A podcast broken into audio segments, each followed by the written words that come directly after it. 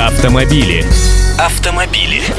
Здравствуйте. Гаишники готовы отказаться выезжать на мелкие аварии, но автостраховщики опасаются большого количества мошенничеств и тормозят процесс.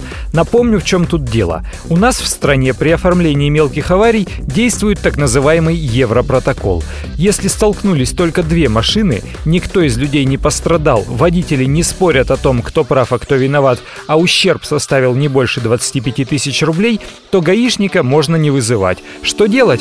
Быстренько быстренько составлять схему места аварии, вдвоем заполнить извещение о ДТП, расписаться и уже разъезжаться. Во-первых, чтобы не тратить понапрасну время в ожидании инспектора, полицию-то сократили, а они и раньше скоростью реагирования не отличались, а теперь их стало меньше.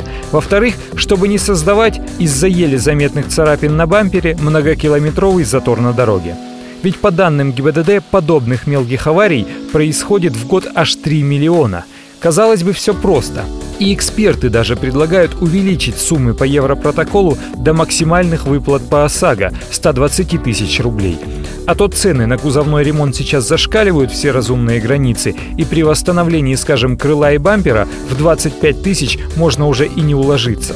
Но страховщики буквально грудью готовы закрыть эту амбразуру. Они опасаются роста числа обманов. Сегодня отказов по выплатам по предоставленным извещениям о ДТП в два раза больше, чем отказов по случаям, где ДТП оформлялось со справками из ГИБДД. Так говорит начальник отдела Европротокола Российского союза автостраховщиков Евгений Васильев. Ну не верят они на слово водителям, отказываются верить. Один треснулся на парковке передним бампером, второму поцарапали задний. Они сговорились, схему нарисовали и решили навариться за счет страховой. Вот такой сценарий видят в компаниях и платить по ОСАГО не хотят, даже в пределах тех самых 25 тысяч.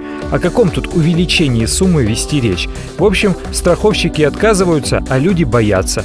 Но думцы уже предлагают внести поправки в закон об ОСАГО, кодекс об административных правонарушениях и гражданский кодекс, и все-таки поднять сумму выплат по Европротоколу. Пусть не до 120 тысяч, то хотя бы вдвое или втрое. А вы, коллеги, верите, что у нас эта схема заработает? Или по-прежнему страховщики будут мурыжить нас из-за каждой копейки, и водители при совсем смешных авариях будут часами сидеть в ожидании гаишника и создавать пробки?